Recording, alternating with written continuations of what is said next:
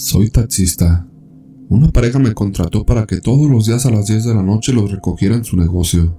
Ellos siempre eran mi último servicio. Era un poco larga la distancia, pero no tenía problemas porque me quedaba de pasada para mi casa. El único problema es que me desocupaba muy tarde. Un viernes normal fui por ellos, y en el trayecto vi a un hombre discutiendo con un colega taxista. Se me hizo muy extraño, pero no le tomé importancia, así que seguí mi camino hacia el fondo para llegar hasta donde vivían mis pasajeros. Más adelante me percaté que una pandillita de malvivientes ya conocidos por el rumbo iban caminando sobre la calle. En fin, llegamos y mis pasajeros se bajaron, y yo me fui de regreso. Cuando iba en camino, volví a ver a los hombres caminando igual, gritando como si fueran borrachos.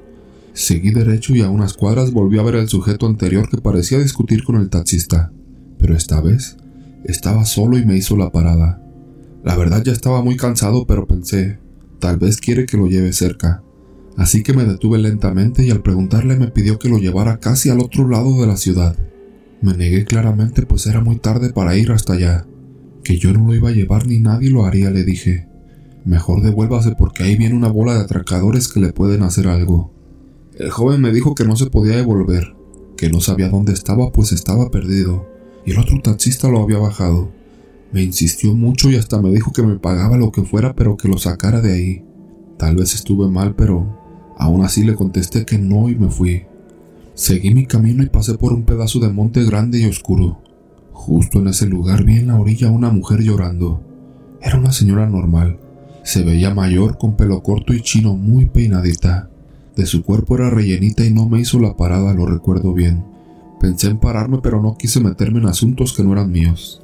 Simplemente bajé la velocidad y cuando pasé por un lado de ella, mi carro se apagó de la nada. Yo pensaba que era porque iba manejando despacio. Entonces volví a dar marcha pero este ya no quiso prender. De pronto, cuando me asomé hacia la ventana me percaté que aquella mujer me observaba fijamente. Bajé la ventana de mi carro y antes de yo siquiera decir algo me dijo llorando, Llévate a mi hijo, me lo van a matar. Les juro que al ver su expresión sentí un terror inmenso. Comencé a temblar y mi cuerpo se paralizó totalmente. La señora se acercó aún más y con la luz del carro pude notar que su tez era amarillenta, sin una pizca de color. Su cara huesuda con muchas ojeras y sus ojos eran completamente blancos. Claramente era una difunta un fantasma o como quieran llamarle. Yo me volteé hacia el frente y desesperado intenté prender mi carro mientras que ella me repetía, Llévatelo, no lo dejes ahí, me lo van a matar. No sé ni por qué, pero le puse el cambio en reversa y de la nada el carro prendió. Con el temor de verla aceleré tan rápido que me acerqué hacia donde estaba el joven y le dije que subiera rápido. Los maleantes estaban como a 100 metros de él cuando de reojo vi que comenzaron a correr hacia nosotros. Inmediatamente aceleré el carro y corrieron aún más rápido atrás de nosotros, pero gracias a Dios no nos alcanzaron. Mi pasajero y yo estábamos sorprendidos. No decíamos absolutamente nada. Cuando pasé nuevamente por donde había tenido el espeluznante encuentro con la señora, ya no había nadie ahí. Con miedo seguí mi camino. Cuando volteé a ver por el retrovisor, para mi escalofriante sorpresa, la señora iba con él. Ella estaba sonriendo. Yo tenía mis manos y mis pies duros y no podía frenar. Solo temblaba. Casi lloraba del miedo, se los juro. Cuando llegamos al libramiento tuve el valor de volver la vista hacia el retrovisor y ya no iba la mujer. Había desaparecido. Entonces pude respirar más tranquilo y me detuve. El joven inmediatamente volvió a verme y me dijo, Por favor, no me deje aquí. No sé cómo devolverme. Me vine con unos amigos a una fiesta, pero pelearon y todos corrimos. Yo no conozco aquí. Le repito lo mismo. Cóbreme lo que quiera, pero lléveme a mi casa. Entonces me quedé pensando y sabía que no podía arriesgarlo. No pude dejarlo ahí y solo le dije, está bien y nos fuimos. Pasó un rato para que yo pudiera tranquilizarme y hablar. Le saqué plática diciéndole que en ese lugar estaba muy feo de noche y le advertí que ya no se volviera a meter por esa zona, ya que lo más seguro es que esa bola de borrachos le hicieran algo malo. Él me dijo que cuando los vio acercarse tenía miedo. Quiso correr pero sabía que lo alcanzarían. Dijo que estaba tan asustado que le pidió a su mamá que lo ayudara, pues hace dos semanas atrás ella había muerto. Ahí fue donde entendí todo. y le comencé a preguntar que si su mamá tenía tales características. El joven sorprendido me preguntó que cómo es que yo sabía cómo era su madre. Le dije, ahorita ella venía contigo y ella me mandó a recogerte. Se puso a llorar con un sentimiento tan triste que me dio mucha lástima. Finalmente llegamos a donde él vivía y me despedí de él diciéndole, Cuídese, señor, ya deje descansar a su madre.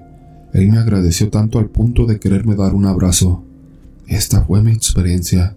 Yo la viví y nadie me la contó. Es completamente real. Esa mujer me mandó a proteger a su hijo. El amor de madre no tiene límites. Segundo relato. Cuando estaba iniciando mis días de taxista al ir en busca de pasajeros, un grupo de mochileros me dicen que los lleve fuera de la ciudad. El grupo de mochileros eran varias personas, los cuales no cabían todos en mi taxi. Tuvieron que detener otro y así llevarlos entre dos. A la zona donde querían ir no conocía muy bien, pero para mi buena suerte el otro taxista era un señor de avanzada edad. Por la experiencia que él tenía conocía toda la ciudad y sus alrededores. La idea era la siguiente. Él iría adelante y yo lo seguiría. Estando a media hora de viaje, nos ganó la tarde. No sabía que oscurece rápido afuera de la ciudad. El taxista que iba adelante de pronto dio un giro brusco. Fue sacado de la carretera porque otro carro por arrebasar invadió su carril. El accidente que tuvo el taxista de adelante no fue tan grave, pero de todas maneras le tuvieron que llevar al sanatorio más cercano para que lo curaran, tanto al taxista y a los pasajeros. Al final todos tuvieron que quedarse a los alrededores para pasar la noche. Si no hubiera sido buena persona, me hubiera regresado a mi casa, pero no. Me daba pena que algo le fuera a pasar a mi colega. No me quedó de otra que volver al taxi accidentado y pasar la noche cuidándolo. Al viejito le dijeron que mañana podía salir, así que solo me quedaría una noche. Llegando al lugar, observé que todo el lugar estaba muy oscuro. No se veía nada. Si no fuera por las luces de los carros, el lugar hubiera estado en completa oscuridad. Ya muy de noche al querer cerrar los ojos, no sé si habrá sido mi imaginación o el cansancio. Pasó un carro por la carretera y la luz del carro iluminó el lugar. En eso veo a varios niños jugando por unos segundos. Al pasar otro carro e iluminar el lugar, no hay nadie. Todo el sitio está desolado. En ese instante sentí un miedo por todo el cuerpo por temor a que personas de lo ajeno aprovechen a robarse algunas partes del taxi. Aún así decidí quedarme a cuidarlo toda la noche. Luego de unas horas, escuché a niños reír por el lugar. Dicen mi nombre y escucho que me invitan a jugar. En ese momento fue cuando quise irme de ahí. No quise imaginar qué podría pasar después. Por más que quería prender el taxi, no se podía y no me lo explicaba. Cuando quise salir del taxi a ver qué era, escuché unos golpes en la ventana de atrás. Ahí fue cuando estuve a punto de bajar del taxi, pero me detuve enseguida al ver por todos los vidrios y en el cofre manitas de niño pintadas. Toda la madrugada me quedé despierto escuchando las risas de los niños y los golpes a la ventana del taxi. Mi miedo fue tan grande que me hice bola y no quería ver quién era. No quería asustarme más de lo que estaba, pero se me ocurrió voltear de reojo y pude ver una pareja de niños parados mirándome fijamente. Solo tenían las cuencas de sus ojos y estaban demasiado pálidos. No sé si me desmayé, pero me quedé toda la madrugada en la misma posición. Cuando amaneció, un carro de policía tocó a mi ventana. En ese momento yo estaba durmiendo. El policía me dice, ¿qué haces durmiendo encima de las cruces? ¿Cruces? ¿Cuáles cruces? Al salir del taxi veo que estoy encima de unas cruces. Sin querer había roto algunas. Le expliqué que el taxi no prendía y que estaba cuidando el taxi de mi compañero. Di marcha de nuevo y el taxi como mágicamente encendió. El policía me pregunta si me asustaron al estar solo por este lugar.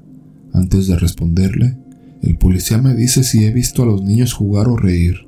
Sorprendido con lo que me dice, le digo que sí, y a la vez le pregunto, ¿cómo sabes lo de los niños? El policía me responde que varias personas que pasan por aquí en la madrugada dicen ver a niños jugar. Cuando nos mandaron a investigar de qué se trataba, solo escuchábamos las risas de los niños. Es por eso que nadie se acerca por estos lugares de madrugada, por miedo a que los espanten. Después de ese evento, me puse muy mal de salud por el susto. Mi esposa me llevó a sanar con un curandero de espanto. Ahora ya estoy bien y no he vuelto a pasar por ahí.